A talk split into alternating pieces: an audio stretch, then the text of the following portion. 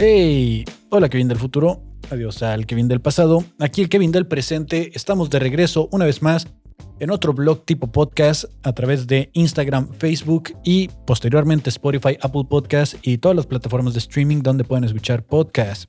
Mi nombre es Kevin Cartón y estamos de regreso una vez más con este bonito blog, el episodio número 55, un blog que pasó de ser diario a ser más o menos diario y luego semanal, ¿no?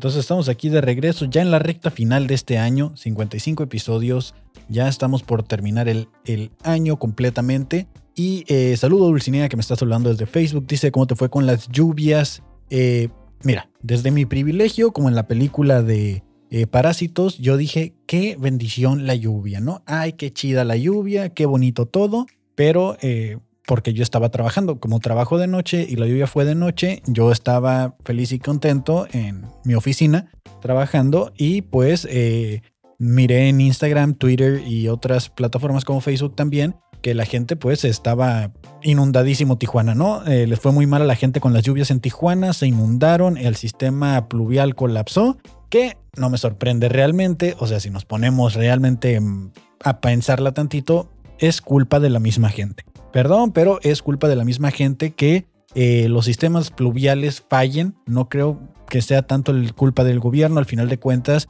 los que tiramos la basura por la ventana del carro, los que estamos tirando el papelito en la calle, los que estamos tirando eh, cochinero y medio, pues somos nosotros. Y al final de cuentas, estas son las consecuencias, ¿no? El que hayas tirado pues, probablemente tu cubrebocas al suelo en algún momento, lo llevó a, a alguna alcantarilla, lo que empezó a acumular basura y posteriormente esto hizo que las calles se inundaran y eh, tu patrimonio, calle o el de alguien más se viera afectado por esta irresponsabilidad que tenemos como ciudadanos cochinos, ¿no? Porque si las alcantarillas estuvieran limpias, pues bueno, yo creo que no pasarían estas cosas donde se arrastre basura y se atore y, al final de cuentas, pues se hagan estas inundaciones, ¿no? Que sí tenemos un pésimo servicio de lo que quieras, de mantenimiento de, de calles y de todo y culpemos al gobierno, pero también hay que llevar la parte que nos toca, ¿no? O sea que somos unas personas bastante cochinas con la basura y por eso muy probablemente se inundó, se tapó la, la, coladera o alguna parte por donde íbamos transitando. En resumen, a mí me fue bien, eh, no me fue tan mal con lo de las inundaciones porque pues como les comento yo estaba en mi oficina y ya cuando salí a trabajar a las 3 de la mañana, 2 de la mañana, este, ya no estaba lloviendo, de hecho el cielo estaba despejado completamente y eh, las calles también ya no estaban inundadas, ¿no? Entonces no me tocó, eh, de hecho cuando iba de, camino al trabajo apenas iba comenzando a llover, se estaba comenzando a hacer el tráfico, llegué a la oficina, me refugié, hice mi chamba y para mí la lluvia, pues mira, fue como una bendición, dijo la señora de Parásitos, ¿no? Así de cuenta, así me fue con las lluvias, Dulcinea. Eh, en Mexicali también está lloviendo, me imagino, ¿no? Porque pues de aquí iba hacia allá, llega como tres horas tarde, no sé qué tan rápido se mueva la lluvia, sí. Sí, sí les llega igual de rápido Mexicali que a la gente de Tijuana, pero aquí pues al parecer en el estudio estuvo bien. Yo pensé que se iba a inundar o algo. Llegué con el pendiente de que se hubiera metido el agua por la ventana o algo y no. Todo bien aquí en el estudio. Los últimos días del estudio, por cierto que hace rato pasó algo bien extraño. Estaba aquí preparando todas las grabaciones y todo y llegaron, tocaron la puerta de este y, era alguien que traía una demanda. Dije, ¿qué? ¿Cómo que me están demandando si ya me voy? Eh, estaban demandando y sí, venimos de la Junta de Conciliación y Arbitraje y dije yo, cabrón, pues si yo no tengo, yo no he tenido clientes de... Eh, trabajadores eh, registrados, ¿no? Ante la Junta de Conciliación y Arbitraje, o sea, ¿qué está sucediendo? Y, dejé que hablar el abogado, me empezó a decir todo y que la persona no sé quién lo está demandando y este es el domicilio y que no sé qué tanto. Y ya cuando me dijeron así como, usted es el señor Rodrigo, Felipe, no sé qué chingados, le dije, ah, no, o sea, ni siquiera topo a alguien llamado así. Creo que se equivocaron. Y me dice, no, pero es que aquí en la demanda está la dirección de, de su estudio. Y yo es como, pues sí, pero como puede ver, no nos dedicamos a lo que dice la razón social a la que se está demandando y para empezar pues es un negocio independiente, es realmente soy yo solamente y es un estudio de grabación y les mostré así como que miren, aquí no es esa razón social que están buscando, ¿no? Entonces el tipo, pues yo creo que no tenía ganas de regresar a trabajar porque se puso a platicar conmigo, me preguntó que de qué eran los podcasts y que qué chido y ya me dijo, a ver, pásamelos para escucharlos y bueno, total, ¿no? Al final de cuentas casi termino demandado y al final no y creo que conseguí un seguidor. Dice, todavía no llega la lluvia, todavía no llueve, dice Dulcinea allá en Mexicali, es solo el viento loco. Ah, eso sí estaba muy fuerte el viento. De hecho, lo que sí me pasó fue que, eh, ok, donde yo trabajo está como en la punta de un cerro, arriba, y los carros los dejamos en un estacionamiento que está abajo. Entonces, cuando yo llegué estaba lloviendo fuerte. No muy fuerte, apenas iba comenzando, pero estaba lloviendo fuerte. Tuve que caminar del estacionamiento, pues como siempre, subir por la calle hasta la oficina. Y mientras iba caminando, pues yo me iba mojando, llevaba doble chamarra puesta, una cubriéndome la mochila y otra cubriéndome a mí. Y mientras voy caminando me brinqué así como una corriente de agua que iba saliendo de una alcantarilla. Y justo a un lado está una bolita, una bolita de pelos. Y yo dije así como, ¿qué es eso? O sea, se, me hizo extraño y, me di cuenta que era un gato. Me di cuenta que era un gato y, estaba todo mojado, pero súper chiquito así, no sé, de haber tenido un mes o dos meses de nacido y estaba ya hecho bolito a un lado de la, de corriente. Dije, este güey se paniqueó y aquí se quedó tieso, si no es que ya está muerto. Y, este, y se lo va a llevar el agua, ¿no? Entonces, eh, la verdad no, no tenía la manera de soltar mi chamarra y que no se me volara y, poder agarrar el gato, pero aún así no sé cómo le hice, lo agarré. Me di cuenta que estaba vivo todavía, estaba temblando, pobrecito.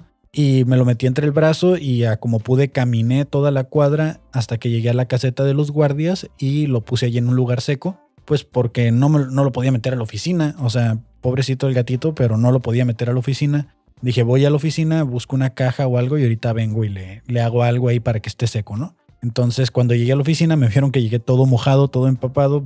Las chamarras que traía me las quité y ya pues estaba seco. Y, me, y les comenté, no, oye, ¿sabes qué? Dejé un gato, me encontré un gato que estaba a punto de llevárselo el agua, me lo encontré y lo dejé ahí en la caseta, ¿no?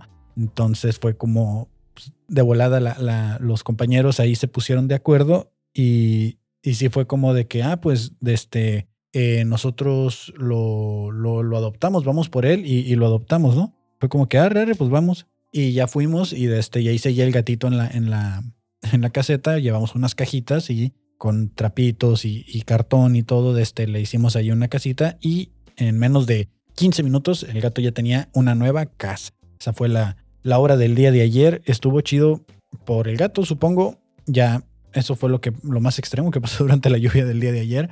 Para las personas que preguntaban de este. Pero sí, eh, eso, eso, pues está medio extraño, ¿no? Siempre miro como videos de gatos rescatados y eso. Y fue bastante, relativamente rápido encontrarle un dueño a ese gato. El viento loco, dice Dulcinea. ¿Vieron que, que Elon Musk ya compró Twitter?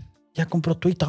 Ya tiene como un mesecillo, ¿no? Que ya por fin lo compró, pero se volvió como el niño de la bocina, de que, o el niño de la pelota, ¿no? Aquí solo juegan bajo mis reglas y como yo les diga, y se agarró bloqueando gente a lo güey. De este, hace rato vi una noticia que una de una niña de 16 años, ajá, de que falleció por las lluvias. Sí, como, como les digo, o sea, se puso bien feo, se taparon las, las alcantarillas, se hizo mucha corriente y aunque muchos dicen, ay, que mi, mi clima favorito y al fin las lluvias y Estamos como en la película de Parásitos, ¿no? Cuando unos dicen eh, la lluvia es una bendición, siempre hay alguien que la está pasando mal. Y lamentablemente, pues yo no vi la noticia de la, niña, me imagino que ha de haber sido alguna corriente o algo. Y pues lamentable, ¿no? O sea, siempre suceden estas cosas porque pues nos agarran bien desprevenidos las lluvias y son hechos lamentables. Que por eso ya cuando llueve yo trato, desde que vi la película de Parásitos se me quedó bien grabado esa escena este trato de ya no decir así como que, ay, qué chingón que llueve, porque a mí me gusta la lluvia, pero luego pasan estas cosas y,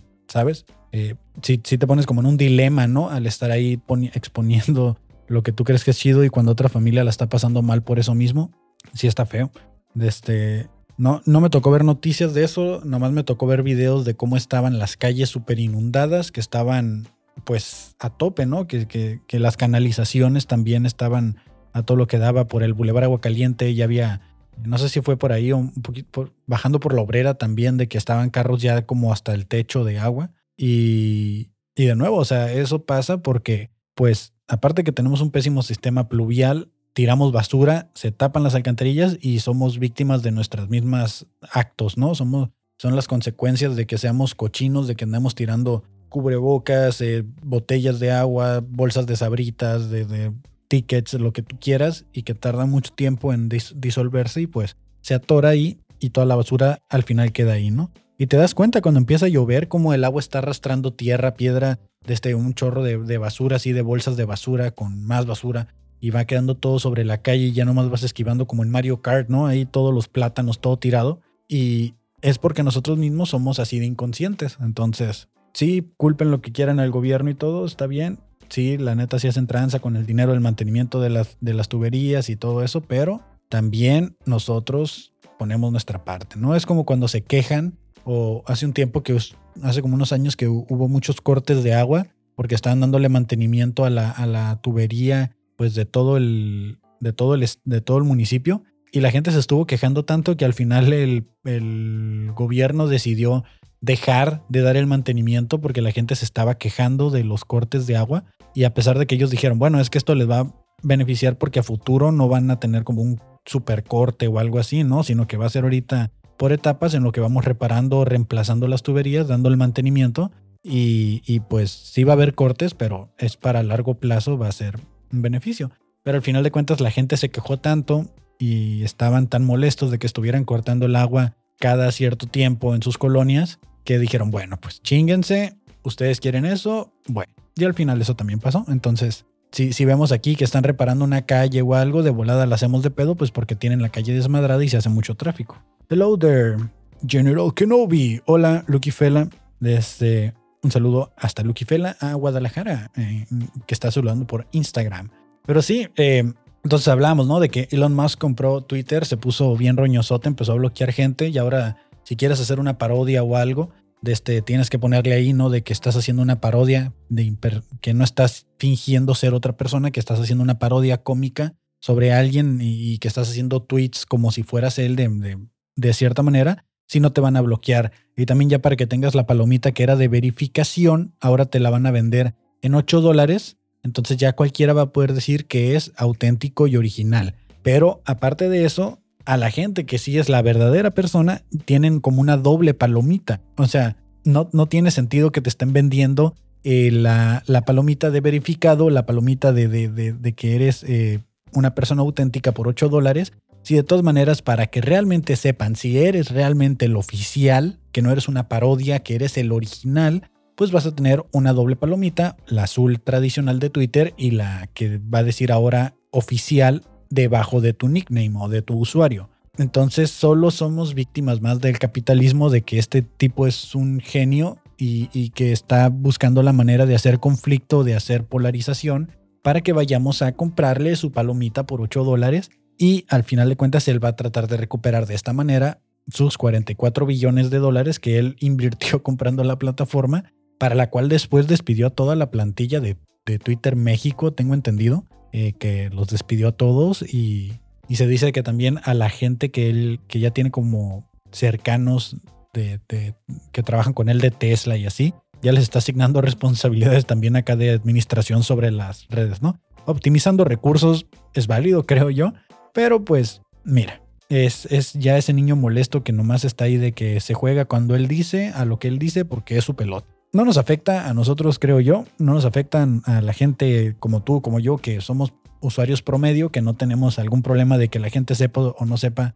si somos la cuenta oficial. Nadie nos va a, a, parodiar todavía, no, no llegamos a ese punto, pero sí está como medio chistoso estar viendo cómo la gente se queja, ¿no? Miré por ahí un tweet del Rubius que le decía a Elon Musk, ¿no? Que la palomita sirve pues para que la gente sepa que si sale alguna información, algún patrocinio, algún anuncio, pues que sepan que el creador del contenido realmente está promoviendo o anunciando eso, o pues que también que la información que están viendo en ese perfil es real, que para eso al final de cuentas funciona la palomita de verificación de Twitter. De nuevo, son problemas del primer mundo allá, aparte del primer mundo es como el mundo plus, ¿no? Así ya de los influencers y de los youtubers y y de la gente que se mueve en redes y que se dedica a eso.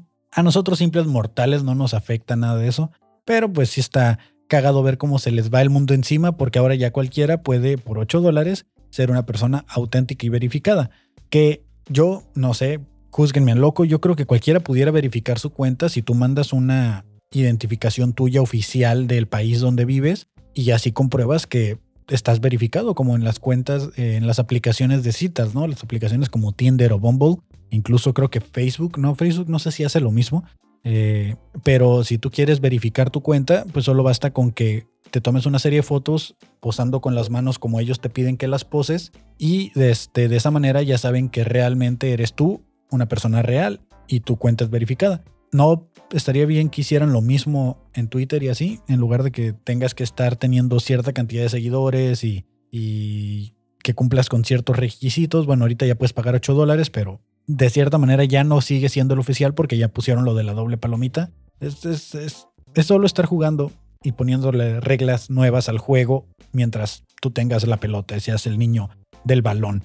Eso es lo que está sucediendo con, con Elon Musk en Twitter, que de nuevo, a nosotros no nos afecta, ¿no? Pero se me hace muy chistoso, se me hizo muy chistoso, ¿no? Que, que eso esté pasando. Esta semana ha sido como el tema, eh, las, las tendencias y las cantidades de publicaciones y la gente haciéndose cuentas de Twitter se incrementó, se duplicó, así de que la gente, se supone que Elon Musk está promoviendo como el free speech, así de que ya no hay censura, no hay nada de eso. Sin embargo, se agarró de este, bloqueando un chorro de gente, pero también eh, palabras eh, que antes no se podían utilizar porque Twitter te podía tachar de racista o clasista o, por utilizar alguna palabra ofensiva o que denigrara a alguien. Eh, ahorita ya se incrementó el uso de esas palabras, pues porque como ya Elon Musk cambió las reglas del juego, pues ahora es una plataforma libre donde puedes decir lo que quieras. Estoy haciendo comillas en esto para la gente de Spotify. De este, y, pues sí, eh, se, hizo el desmadre.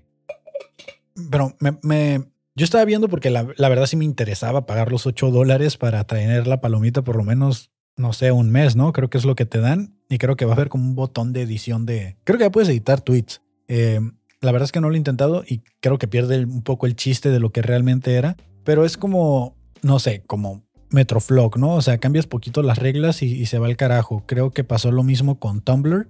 Eh, no sé si recuerdan aquí, si alguien llegó a utilizar Tumblr hace cinco años, todavía se utilizaba ya poco, pero a Tumblr lo que se lo llevó al carajo fue que lo compró Yahoo y comenzaron a cambiar ciertas cosas, ¿no? Como lo del que podías ver como, no recuerdo si se, le, se llamaba biografía o cómo se le llamaba, eh, donde podías ver como lo que te gustaba y cosas así de, de Tumblr que era como una especie de blog, como una especie de página que tú podías personalizar muy chida. Y había ciertas cosas que funcionaban, pero cuando Yahoo la compró empezó a hacer este tipo de cambios como lo que está haciendo ahorita Elon Musk y terminó por matar la plataforma de Tumblr.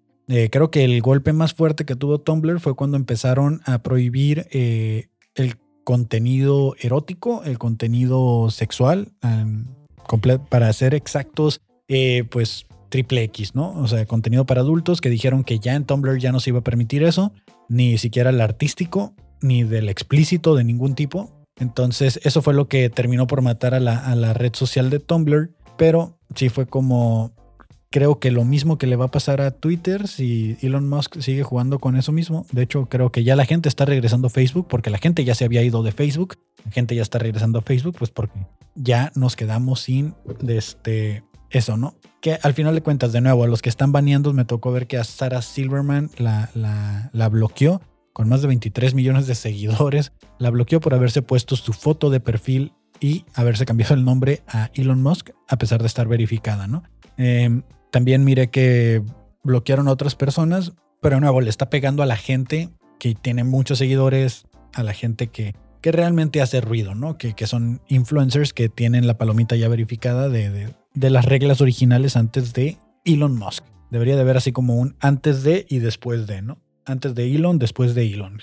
en Twitter ahí para diferenciar de cuándo fueron los tweets y si se permitían o no se permitían también eso, ¿no? Que por cierto, si ustedes me siguen en Twitter, eh, no sé si vieron una publicación, el otro día me puse ahí un poquito eh, nostálgico, me puse a repasar de que ya van dos años haciendo este pedo, dos años produciendo podcast, dos años eh, aprendiendo a producir podcast porque no me gustaría decir que soy un productor desde el día uno. De hecho, creo que hasta la fecha sigo como en aprendizaje de este, para producir podcast.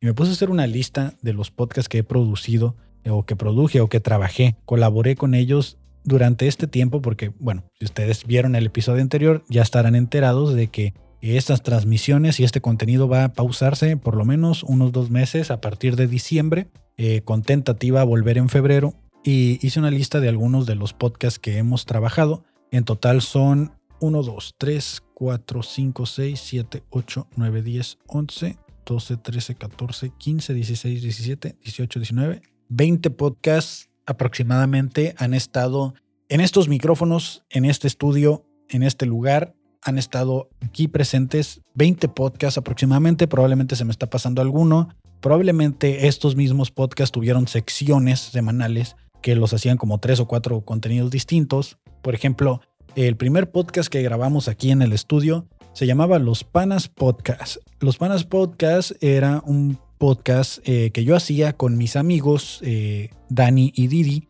Desde, hacíamos este podcast estaba completamente inspirado así descaradamente. Bueno, no es cierto, no descaradamente porque no tenía la parte de las anécdotas en la cotorriza. Era un podcast donde agarrábamos noticias de la semana y eh, revisamos tres noticias, además de platicar cómo había estado nuestra semana. Ese era el, ese era el podcast, eso era lo chido.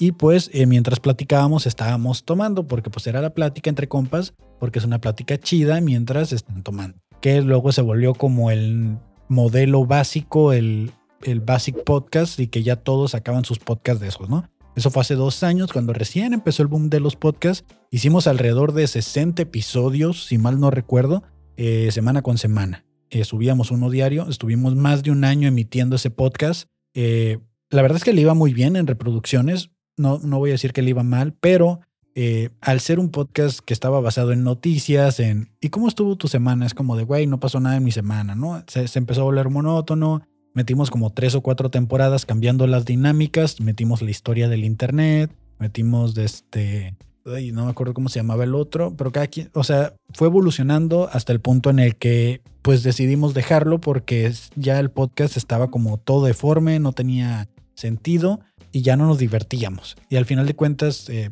yo siempre lo que les he dicho es, hay que divertirnos haciendo el contenido y por eso paramos los Panas Podcast. De hecho, eh, creo que ya no está disponible al final, como empezaron a salir muchos temas, fue cuando la cultura de la cancelación empezó a, a, repuntar, o bueno, que empezó a, a ponerse fuerte.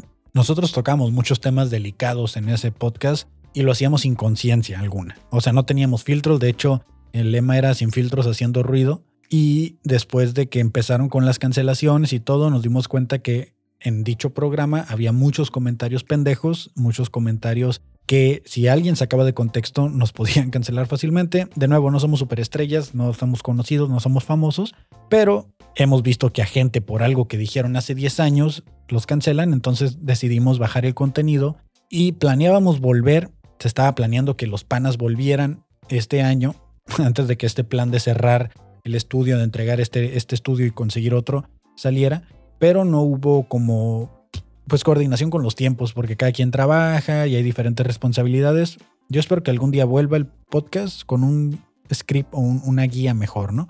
Pero la verdad pasamos muy bien. Estaba el podcast de Caja Astral. El podcast de Caja Astral fue el primer cliente que tuve aquí en el estudio, eh, Jorge Mosqueda. Eh, me acuerdo que dijo que había tenido como un viaje espiritual en uno de estos viajes donde van por ayahuasca o peyote, no sé qué era y que tuvo una visión donde él se veía haciendo un podcast y que le vinieron todas las ideas de cómo lo tenía que hacer. Entonces, eh, por algún motivo u otro, yo justamente esa semana había comenzado a, a esparcir la voz de que iba a hacer contenido, de que iba a estar produciendo podcast a quien lo quisiera y le llegó el mismo día que tuvo esa visión y pues como era de astrología y todo eso, dijo, güey, ahí es, aquí estuvo, también creo que estuvo alrededor de unos ocho meses tal vez eh, no recuerdo exactamente, era un podcast a la semana donde te daba tu horóscopo de la semana y además te interpretaba cómo iban a estar las energías. Yo no creía mucho en los horóscopos hasta este podcast. Cuando empecé a editar el podcast, a grabarlo, em, yo me daba cuenta que, que ciertas cosas como coincidían, ¿no? O sea, se me hacía increíble. La que más recuerdo era que, la que más recuerdo era que eh, una vez mencionó algo de Mercurio retrógrado, no tengo idea de qué era eso, no tenía idea, y dijo él, muy probablemente los componentes electrónicos esta semana comiencen a fallar o van a presentar algunos pues desajustes por estas energías y empezó a explicar, ¿no? Y yo mientras editaba dije yo así como, güey, pues qué mamada, ¿no? O sea, la neta, o sea, ¿cómo va a afectar un horóscopo o una predicción de energías al funcionamiento de una computadora que ha estado funcionando igual desde que se hizo, ¿no? O sea, qué coincidencia pudiera haber.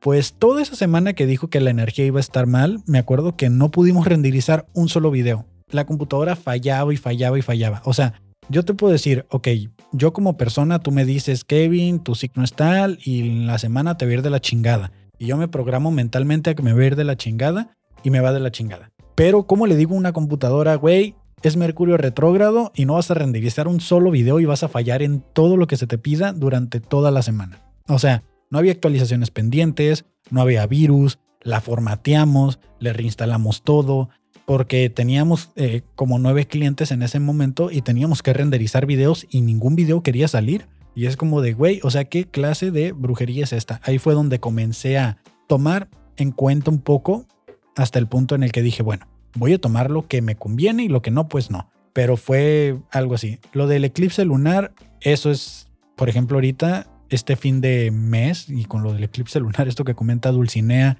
en Facebook, eh, no, no, no sé qué pasó. La verdad no me puse a investigar eh, qué estaban diciendo la gente que cree en los horóscopos y todo esto. Pero de primera mano sé que ha sido un fin de año o ha sido unos meses muy duros. Personalmente me está afectando mucho. Y amigos, de hecho, que graban aquí en el estudio también me hablaron esta semana de que, güey, la estamos pasando muy mal. Vamos a tener que pausar, vamos a tener que hacer ciertas cosas. Y está siendo un fin de año muy fuerte. Y, alguien me comentó que era por lo del eclipse. Que de nuevo, yo no creo en estas energías, pero cuando me lo pone sobre la mesa y miro las evidencias, digo, bueno, bueno, vamos a tomar en cuenta lo que nos conviene y lo que no, pues no. Que era en el caso de, de Caja Astral, pasaban cosas que yo ya lo escuchaba así de que, güey, yo déjenme editarlo a mí, yo, o sea, déme chance porque necesito saber cómo va a estar la semana, si me va a volver a fallar la computadora por Mercurio retrógrado o qué pedo, ¿no? Ese fue otro de los podcasts. Estuvo La Risa en Depresión, desde que es un podcast de unos comediantes locales. Con ellos eh, fue cuando dije, bueno, eh, creo que debería de acercarme a la comunidad de comediantes, ya que al parecer la mayoría de los comediantes de México tienen ah, un podcast y yo produzco podcast. Entonces hay una relación ahí de negocio que pudiera funcionar si me acerco a la comunidad de podcast, de la comunidad de comediantes de Tijuana. Entonces me acerqué a la comunidad de comediantes de Tijuana, comencé a hacer stand-up en ese momento también. Vinieron ellos de La Risa en Depresión. La verdad, para mí, ese es uno de los podcasts más divertidos que me ha tocado hacer. Era, terminamos llorando de la risa, pero, o sea, ni siquiera puedo decir que en qué se basaba el tema. Era como que hablaban de un tema que era depresivo. O sea, era un tema de, pues estamos en pandemia y estaban hablando como de temas depresivos y de cómo lo abordaron en el psicólogo, pero pues estos vatos la neta tenían una química, una vibra bien chida que cuando se ponían a platicar y empezaban a hablar del tema triste, lo empezaron a abordar de cierta manera con la comedia que terminábamos llorando de la risa, pero de que ya no podíamos hablar, nos dolía el estómago. Yo, yo estaba atrás en la cámara llorando de la risa, o sea, yo no me sentaba en la mesa ni nada, yo ahí sí era completamente staff y llorando de la risa escuchándolos. Desconozco exactamente qué fue lo que sucedió. Era un muy buen podcast. No despegó. O sea, la verdad es de que hay muchos podcasts muy buenos que la gente no escucha porque, pues, de nuevo, no son de gente famosa y no pegan. Pero muchas veces hablé con ellos y les dije, güey, vuelvan y háganlo. O sea, no porque me, no porque les esté cobrando. O sea, porque es un buen contenido. Sean constantes y en algún punto alguien los va a descubrir y,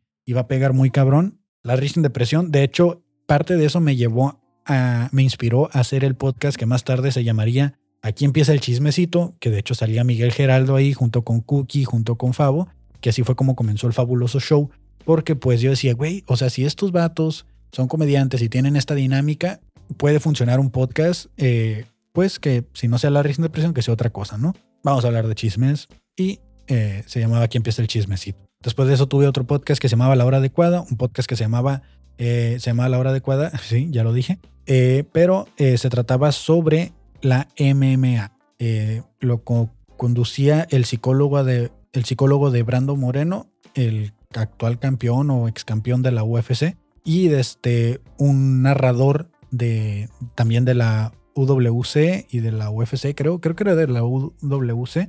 De este, entre ellos dos narraban pues cómo había estado la semana en cuanto a las peleas, cómo estaba la, las predicciones, qué peleas querían ver, cómo estaban, eh, veían lo de los matchmakers y todo ese rollo. La verdad es que casi no conozco de la MMA. A ellos les gustaba mucho. Era un podcast que ya se producía anteriormente en otra parte. Llegó aquí porque quisieron mejorar su calidad. Mejoró la calidad, sacamos contenido. Cuando volvieron las peleas ya presenciales, que ya no era pues por pandemia y eso, tuvieron que empezar a ausentarse más porque eran, pues tenían que estar en, su, en su, trabajo, ¿no? Que era al final de cuentas en, en los lugares donde eran las peleas y comenzó a, bajar la constancia del podcast y al final de este pues se retiraron, ¿no? De nuevo, eh, también el podcast de Rudos y Técnicos, que también se hacía aquí con ellos, era con un host de ellos y con otro amigo que hablaban de un luchador rudo y un técnico de la lucha libre, desde la mexicana hasta la WWE, pero se fueron así, eh, de cómo empezó todo, iban avanzando hacia adelante en cada episodio, ¿no? Cada episodio iban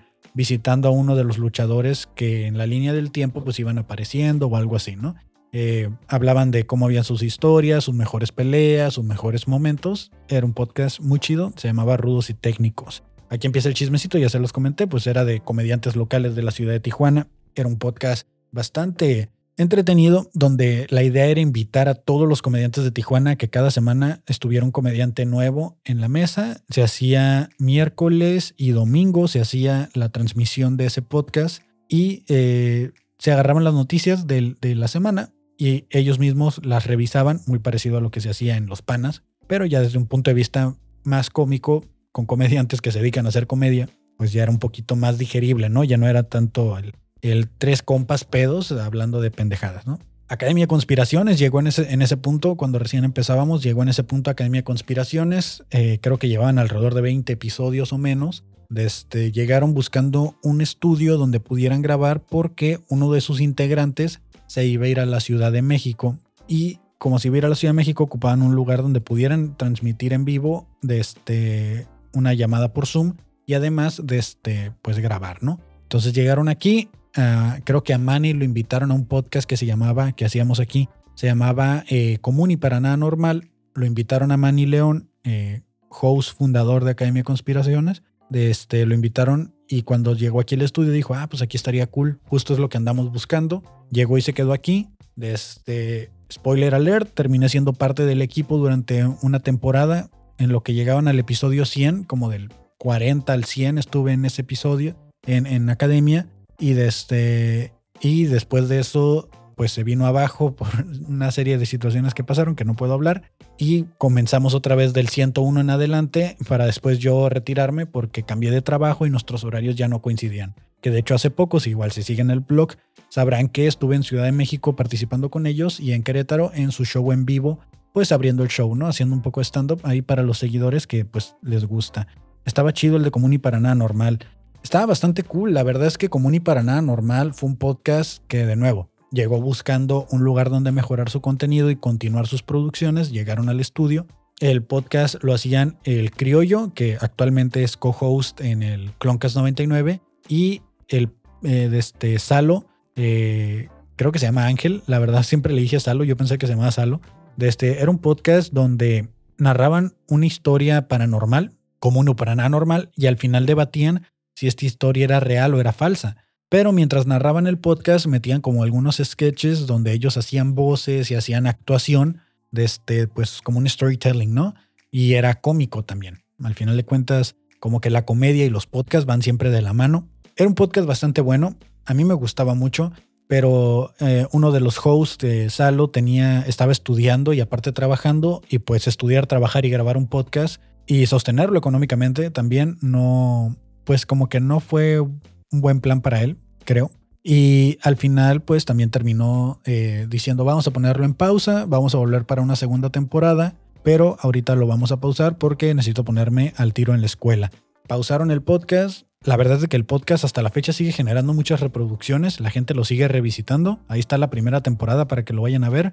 Tengo que admitir que ese es el podcast que he revisitado más veces, sobre todo para escuchar la calidad del audio, porque si algo voy a admitir en este momento en el que estoy describiendo los 20 podcasts en los que he trabajado, es que eh, la calidad de mi trabajo ha mejorado exponencialmente si me voy a verlos. De hecho, hay episodios que ya voy y visito y que digo yo así como, güey, no manches, la cagué bien machín en el audio. Digo, la gente a lo mejor no lo nota, pero sí algo que noto mucho yo en los episodios es de que como yo estaba aprendiendo, estaba mejorando, estaba encontrando nuevas maneras de ecualizar, de grabar, de producir. Eh, de un episodio a otro había un cambio muy, muy fuerte de, en cuanto a la calidad del audio, ¿no? Y de repente la cagábamos y en el siguiente otra vez mejoraba y así, ¿no? Pero durante el tiempo que lo estuvimos publicando, este y otros podcasts, sí era más como, pues, ah, se escucha mejor, se escucha mejor, se escucha mejor, siempre era se escucha mejor, siempre era de cada vez vamos mejorando, mejorando, mejorando. Pero cuando brincas hasta atrás, te das cuenta de que sí la estabas cagando bien duro, ¿no? Y, este podcast en especial me gustaba mucho porque estaba ambientado, tenía narraciones, de este, era muy divertido. Había un personaje eh, que se llamaba el pibe, que tenía como pleito todo el tiempo con el criollo, entonces todo el tiempo como que se estaban peleando, pero era pues parte del, script, ¿no? De que él decía algo y él lo, lo contestaba.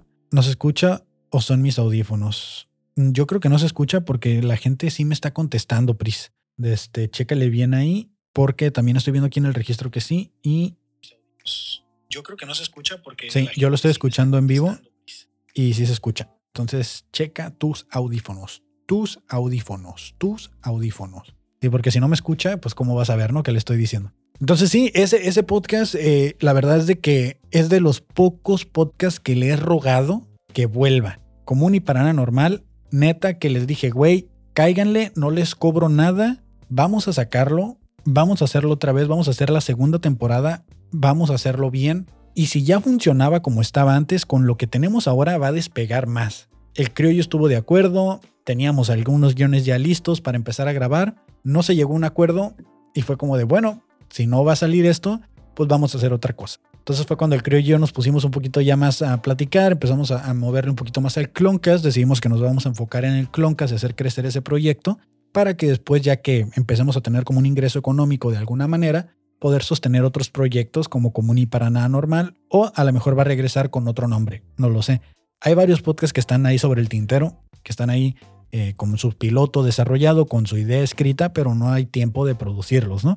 Después de eso estuvo otro podcast que se llamaba Tijuana Experience, que estaba basado en eh, Joe Rogan Experience. Básicamente era lo mismo, pero en español, con gente de Tijuana. Este, creo que todavía se produce, se fueron a otro estudio. De hecho, nos copiaron la, idea de los paneles verdes, eh, donde pues son los tres paneles y, de fondo pones algo.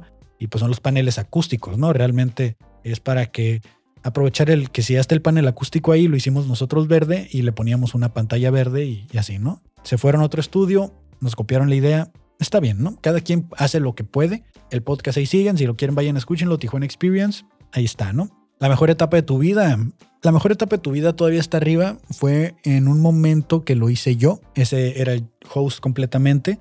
La mejor etapa de tu vida era un podcast eh, que estaba basado en el concepto de que la gente siempre decía, güey, estás en la universidad, estás en la prepa, estás saliendo de la universidad, estás en la mejor etapa de tu vida. Pero cuando estás realmente en esa etapa, tú no lo ves así tú sientes de que ya, güey, dices, me quiero morir, ya no quiero nada más de esto, ¿cómo esta va a ser la mejor etapa de mi vida? Ahora que ya estoy del otro lado, que ya trabajo, que ya pasé por la prepa, ya pasé por la universidad, ya quedo atrás, me doy cuenta que sí era la mejor etapa de mi vida. Porque ahorita la vida de adulto estás como con la última vida de Mario Bros. O sea, te caes y ya no hay cómo te levantes, ¿no? Bueno, sí te puedes levantar, porque es lo que estamos haciendo ahorita, levantándonos, pero eh, así estaba inspirado ese podcast. Entonces, como yo estaba teniendo una crisis existencial donde yo no quería seguir trabajando, quería dedicarme 100% a hacer podcast. De hecho, en ese punto que grabé el podcast, en la mejor etapa de tu vida, desde, este, yo no quería volver a trabajar. Estaba, me acababan de liquidar de la empresa donde estaba por pandemia, recorte de proyectos, no sé si ya lo he contado antes, pero me corrieron. Y me dieron suficiente dinero como para sostener mi, estudio durante seis meses o más si sabía administrarme correctamente, además de los pequeños ingresos que tenía produciendo podcasts como los que ya mencioné. Entonces dije, bueno, si tengo que volver a trabajar, necesito saber qué inspira a mis amigos que son exitosos en su trabajo, que yo los veo que aman su trabajo o que son unas pistolas en su trabajo, ¿no? De que los veo y digo yo, güey, ese güey está bien cabrón y en el puesto que está, puta, se la rifa, ¿no? Entonces comencé a invitarlos. Los invité, algunos no fueron muchos, la verdad. El, podcast ha de tener unos 10 episodios a lo mucho. Y los empecé a entrevistar para preguntarles cuál era su, su motivación, cuál había sido la mejor etapa de su vida según ellos y también eh, qué fue lo que los inspiraba o qué los inspiró a tomar ese trabajo, si realmente cuando de pequeños pensaron que eso querían ser de grandes, lo estaban haciendo y así, ¿no? De eso se trataba el podcast de la mejor etapa de tu vida. Al final de cuentas encontré la respuesta que buscaba y una de esas respuestas fue de que no quiero volver a hacer este podcast porque la vida profesional creo que es un poco aburrida y desde eh, al final encontré la respuesta de que necesitaba y la respuesta es que la mejor etapa de la vida es la actual. la que estás viviendo. Todos me decían eso, yo no lo, yo no lo veía, yo, yo siempre miraba hacia el pasado, pero después de tanto escucharlos, de tanto platicar, de, de, ciertos consejos que, que me dieron, eh, la conclusión fue esa, que la mejor etapa de mi vida es la actual. Siempre te dicen es la actual porque todo lo que hice me ha llevado hasta donde estoy. Y no cambiaría nada en mi pasado porque me ha llevado hasta donde estoy. Esa fue como una respuesta en promedio. Estoy ahorita tal vez exagerando. Necesitaría volver a escuchar los episodios. Ahí están. Lo pueden ir a escuchar. Está disponible solo en Spotify, creo, y eh, Apple Podcast y todas las plataformas de audio. Y probablemente esté por en, en YouTube. No lo recuerdo exactamente porque creo que solo quería que fuera audio. Pero creo que sí. Necesitaría checarlo. Tenía una foto medio gacha ahí de, según yo acá bien profesionista. Y de hecho ahí no era Kevin Cartón, era Kevin y mi nombre de verdad.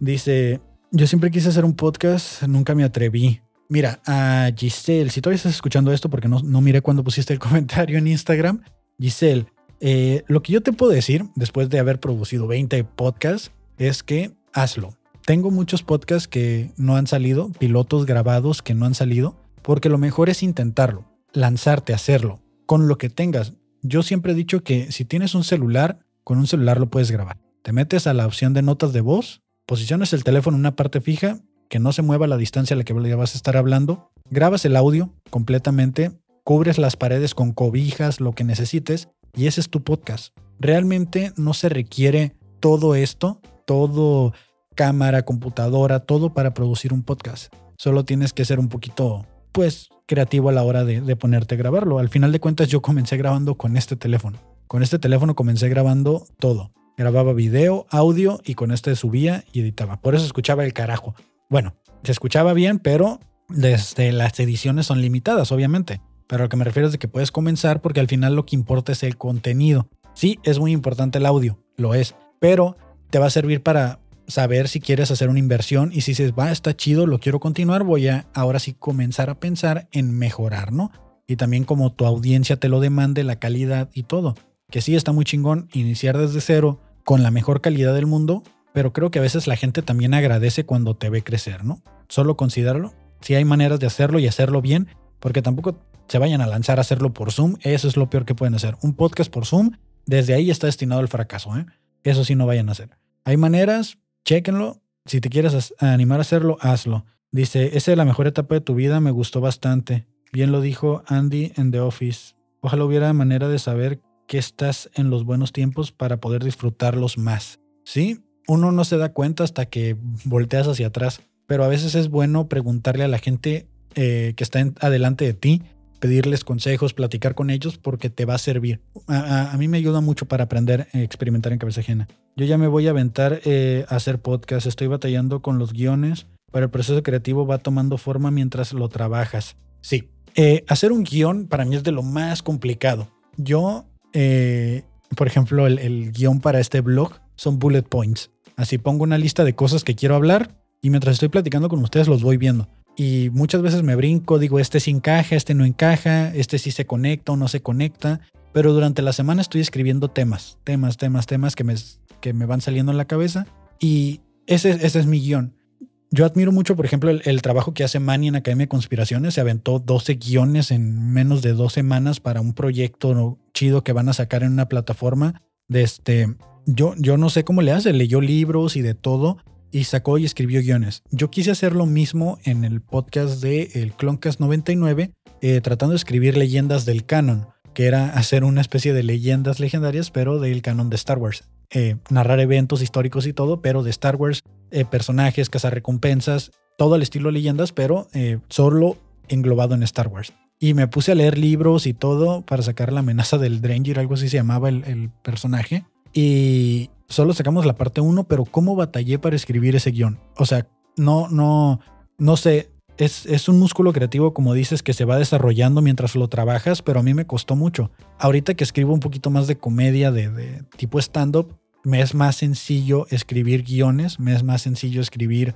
eh, ciertas cositas y, llevármelo por un lado, pero sí batallé mucho al principio en que mi cerebro me permitiera fluir. Pero, como dices, eh, trabajándolo sobre la marcha lo vas desarrollando y créeme que lo vas a lograr. Eh, mi jefe se hace, si hace su podcast por Zoom, le insistí en que debería dejar de hacerlo así y que lo hiciéramos en un celular y su decisión fue que ya no hay podcast, dice Lucky Fela. Eh, Sí, el, el podcast por Zoom es lo peor que puedes hacer porque, para empezar, hay un delay.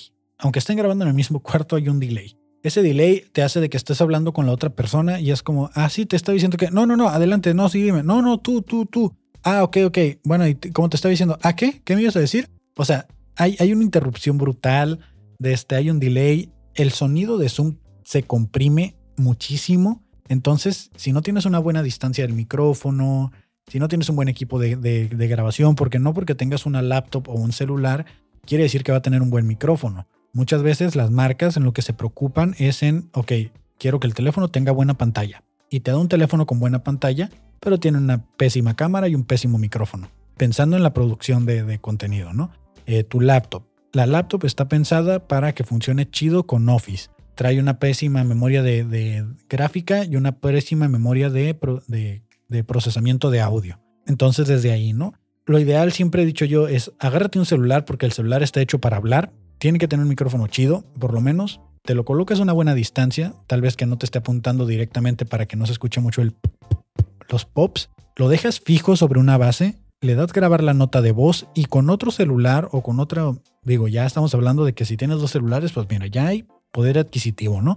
Pero si es nomás con uno, con uno se arma. Ahora, si quieres grabarte video y, y audio, igual te lo pones, te grabas, pero agarra tus cobijas y cuélgalas en las ventanas, cuélgalas en las paredes, rodéate de ellas, una lámpara tal vez, si tienes, si no, con el flash de la cámara, mira, ya estás utilizando casi el 100% del celular y graba sin grito, graba bajito, graba, graba a volumen normal y créeme que puedes hacer mucho con eso. Al final de cuentas, muchos youtubers así comenzaron, la gente sí lo hace. Una vez yo me sorprendí porque estaba viendo en Twitch, estaba pasando los streaming y cuando los gamers hacen como un gameplay, están la pantalla del juego y abajo está la camarita, ¿no? La cámara de ellos. Y había un tipo como que no sé si no tenía presupuesto o qué, pero tenía acomodada la cámara de tal manera que con un espejo él era la camarita de abajo. O sea, era un espejo que reflejaba así como otro y al final se miraba el, el, el celular donde estaba jugando y se miraba un espejo y ya con un sol, una sola toma. Entonces es, la, es cuestión de buscarle. O sea, si pones un pero de que no tienes equipo y todo, lo vas a encontrar. Es más fácil aventarte y hacerlo que ponerte a pensar cómo hacerlo. Y vas a ir aprendiendo qué necesitas. Manias y copy-paste de Wikipedia. Mira, yo no sé porque la neta no me pongo a investigar, pero muy probablemente sí. Pero ¿quién no? O sea, ¿quién no lo hace? Entonces, ¿en qué me quedé? ¿En qué podcast? Eh, la mejor etapa de tu vida. La historia de las cosas fueron tres episodios piloto. Lo grabé con Adrián Mondragón, que era básicamente agarrar ok, ¿cuál es la historia del mouse? ¿Cómo comenzaron los mouse? Nos vamos hasta atrás y empezamos a repasar y cómo creemos que van a ser los mouse en el futuro. Comenzamos hablando de dinero y de vacunas y creo que ya no grabamos otro o ya no sacamos otro, pero también se hizo aquí. Voces Urbanas, que era un podcast donde la gente mandaba sus historias de terror y se ambientaban, lo hacía Didi, de este, y él, él las narraba, ¿no? De este, está muy cool porque era inmersivo. Mis amigos, pues ese podcast está actualmente vigente. El último episodio salió hace un mes aproximadamente. Ya se tomaron un descanso. Creo que vamos a hacer un episodio especial este mes. Vuelve eh, Mis amigos con Amistad Maldonado. Eh, el Fabuloso Show, pues ese se transmite todos los domingos. Es el podcast del Favo. Ese ha tenido bastantes variables. Comenzó siendo Aquí empieza el chismecito. Luego se volvió el Fabuloso Show. Luego es el Fabuloso Show en los domingos de bajón. El Fabuloso Show en los miércoles de chismecito y el fabuloso Blockcast. Tiene como tres o cuatro etapas, de repente salen unas, de repente salen otras. Todo lo pueden encontrar en Spotify, ahí está completo, en Apple Podcasts, Google Podcasts, cualquier plataforma de audio, ahí lo pueden encontrar, el fabuloso show. El Cloncast 99 ya son más recientes, si se fijan aquí ya van los podcasts que van quedando actualmente. Ese es el podcast donde hablamos de Star Wars, de este... Ese, el de la historia de las cosas, estaba chido. A mí me gustó, pero el, problema con el de la historia de las cosas es que lo estábamos haciendo Adrián y yo. Ah, mira, me acabo de acordar, con Adrián también hacíamos el de Tiempos Felices. Ese podcast también se hacía y no lo puse en la lista. 21 podcasts. Eh, el de la historia de las cosas se dejó de hacer porque Adrián se fue a perseguir su sueño de ser comediante a la Ciudad de México. Y si lo ven por allá en algún showcito, vayan y visítenlo. La neta, el vato, concurso que se mete, show que se mete, la rompe hace poquito ganó un concurso de, de comediantes y que el premio era como de 10 mil pesos algo así. O sea, el vato, la neta, lo que sea, cada quien se fue y la está rompiendo. Entonces, este podcast, a lo mejor si algún día yo me voy a la Ciudad de México o él vuelve a Tijuana, muy probablemente regrese el podcast. La verdad es de que yo quisiera volverlo a hacer, pero como es con él, pues hasta que, se, o sea, o los dos o ninguno, ¿sabes? Y la idea es buena. Igual si alguien lo quiere hacer, puede tomar la idea. Al final de cuentas, cada quien tiene su punto de vista y lo pueden hacer, ¿no? Si alguien quiere hacer ese. Y a mí me gustaba mucho, de nuevo, es hacer un guion, ponerme a investigar y todo eso. Voy a hablar con él, por, a lo mejor lo podemos hacer, pero va a querer que se haga por Zoom y la neta estoy diciendo que por Zoom a mí no me gusta. Por eso no se hizo, porque no me gustan los podcasts que tienen invitados por Zoom. Me caga, me caga tener invitados por Zoom. El Cloncast, ah, pues es el de Star Wars que ya les comenté, que ese es el Cloncast 99, que cada temporada cambia de nombre, cambia de nombre, o sea, adaptamos el nombre a el, el único que no ha cambiado es con el Bad Batch, que sí era el Cloncast 99, porque viene al final de cuentas por ellos. Y este también estaba el, el Obi-Cast que fue la temporada de Obi-Wan, el de Boba Fett, que no me acuerdo cómo se llamaba ese, esa temporada, y el de Visions y así, ¿no? Entonces, ese podcast está vigente. Actualmente estamos revisando la serie de Andor. Viene el Bad Batch 2. Viene. Creo que vamos a hacer la review de eh, Black Adam, que por cierto la fui a ver. Si me da tiempo, se las comento. El otro podcast que sigue es el Blogcast. El Blogcast. Aquí está. Este podcast que me sirve para desahogarme, para platicar con ustedes y pues para seguir activo, ¿no? La verdad es que con este es con el que más experimento ediciones de audio. En la transmisión en vivo está casi siempre la, configuración básica. Hoy estoy probando una diferente, pero eh, ya en la producción de Spotify va a ser algo distinto porque justo tomé un curso el fin de semana que, no mames, pinche audio va a quedar bien chingón. O ya quedó, si lo estás escuchando en el futuro, esto ya quedó. Em, una dosis de sentido común. Ese podcast actualmente se produce y se emite aquí en el estudio. Es un podcast que ya viene de mucho tiempo atrás. De hecho, era una sección que estaba en una televisión.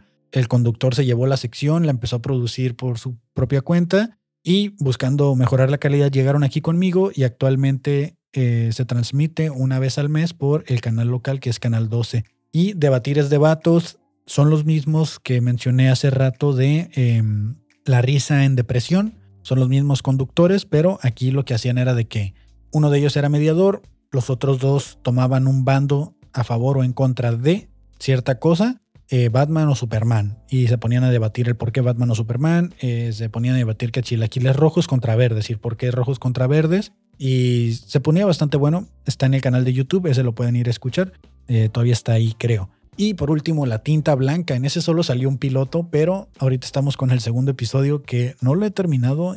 Ya es más por procrastinación que por otra cosa. Pero la tinta blanca, ese sí, ese sí va, ese sí continúa.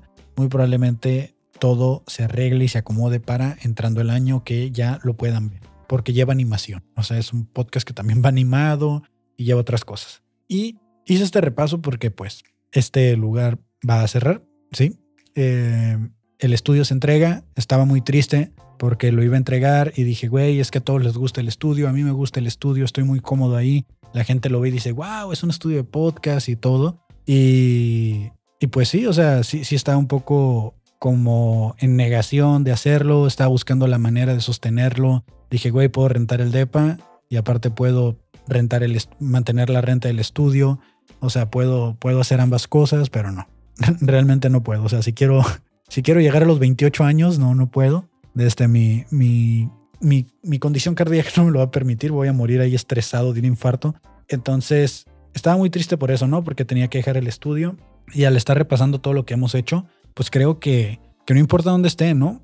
Ya, ya, he grabado podcast en otras partes, en otros estudios, en otras locaciones y al final de cuentas lo que hace el contenido pues somos nosotros. Eh, la calidad o, la producción o, el contenido, ya dije contenido como tres veces, de este, es es, esto, ¿no? Dice por acá soy el Mesías. De este es lo chido del, de podcast, como la historia de las cosas, el Dolop, Academia de Conspiraciones, etcétera, es que puedes hacer copy-paste del tema y lo chido son las intervenciones de tus compañeros. Sí, exactamente. O sea, tal vez no ser un copy-paste tal cual, porque siempre lo orientas como tu cierto estilo, tu, tu, tu esencia, que era lo que estamos haciendo en la historia de las cosas, ¿no? Como la, creo que lo principal era, ¿y cómo lo piensas a futuro? O sea, ¿cómo crees que vaya a ser en un futuro? De este me perdí, ¿qué pasó con el Fablog? El Fablog, eh, pues es el fabuloso blogcast. De este, no hemos tenido tiempo de grabar.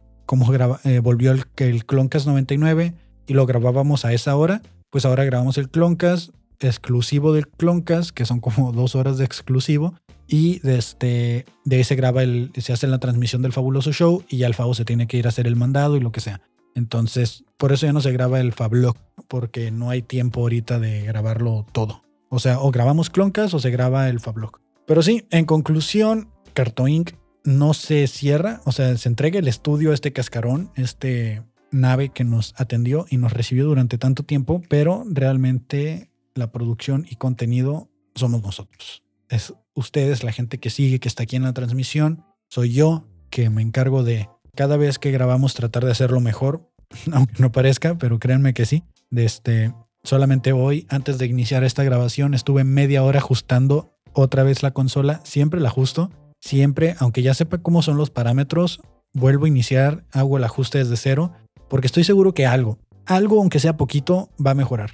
Y así me siento tranquilo de que tengo el control sobre lo que estoy emitiendo, ¿no? Pero sí, al final de cuentas por eso hice este repaso por los 21 podcasts que se han producido en este lugar, porque ya se cierra esto, nos quedan una semana más en este lugar. Este es el blog 55 y probablemente el penúltimo sea el 56, a lo mejor un 57. Espero transmitir desde ya cuando esté en el DEPA ya todo instalado. Ahorita traigo este problema de que creo que el que voy a agarrar me lo entregan hasta diciembre, pero yo me tengo que salir en mi casa la siguiente semana. Entonces me voy a ir unas semanas a vivir con una amiga. Tengo que mudar todo a esa casa y ya que esté listo el DEPA, mudarme otra vez hacia allá. Estoy acostumbrado a las mudanzas. Una vez me mudé tres veces en un fin de semana.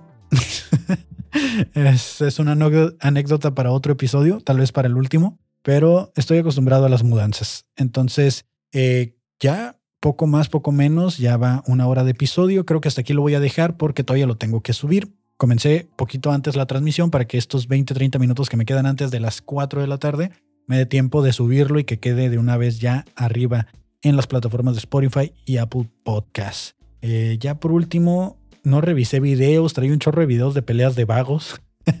me han estado saliendo muchos. Se los, bueno, ya que los revisemos, les comparto por qué me están saliendo tantos videos de vago. De este, y de recomendación, Black Adam. Eh, ¿La recomiendo o no la recomiendo? La película de Black Adam es palomera.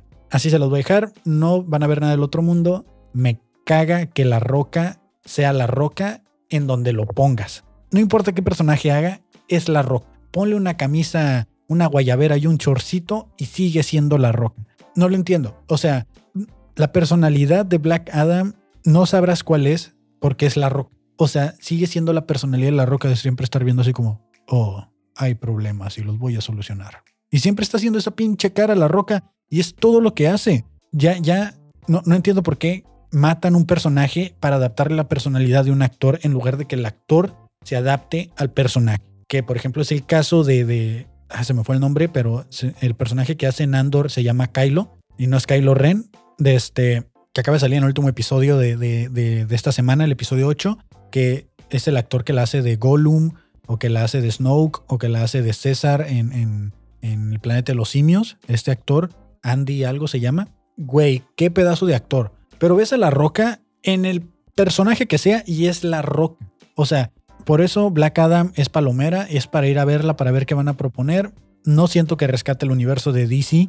Sí, está el spoiler alert, spoiler alert. Sí, está el cameo de Superman hasta el final, la escena de, de postcréditos. Ya lo dije, sorry, creo que ya todos lo sabían porque Henry Cavill subió el video diciendo y ya. La película no propone nada, está aburridísima, es plana. O sea, es para ir a comerte unas palomitas de gusto, no te va a dar sueño, pero tampoco vas a salir así como, güey, hasta que sale Superman. Es lo único. Desde This is Moving, esto se mueve por dos, siempre es la roca, qué hueva. Es lógico, la roca tiene la capacidad actoral de una roca. Exactamente. Yo pensaría que es la roca por así, por mamadísimo, pero no, es porque su capacidad de actuación es la de una pinche roca. Pero una roca con guayabera y shorts, porque al parecer siempre le mama andar en safaris. No sé si será algo que pide para firmar la película. Esta es la primera película donde no sale con la guayabera, pero sí sale en short. Tenía que haber una escena con la roca en shorts. Te lo juro, o sea, dime una sola película donde no salga con shorts. Tiene que estar en su guion, en su contrato o algo así, que tiene que salir vestido con pinche short como niño explorador ahí. No lo entiendo. No lo entiendo. Me caga porque siento que Black Adam pudo haber sido una mejor película si hubieran adoptado la personalidad del superhéroe en lugar de que el superhéroe se adaptara al actor. Pero bueno, lo que les interesa es hacer dinero, lo que les interesa es vender entradas, lo que les interesa es que estemos ahí debatiendo sobre el tema y que La Roca ya por fin sea un superhéroe.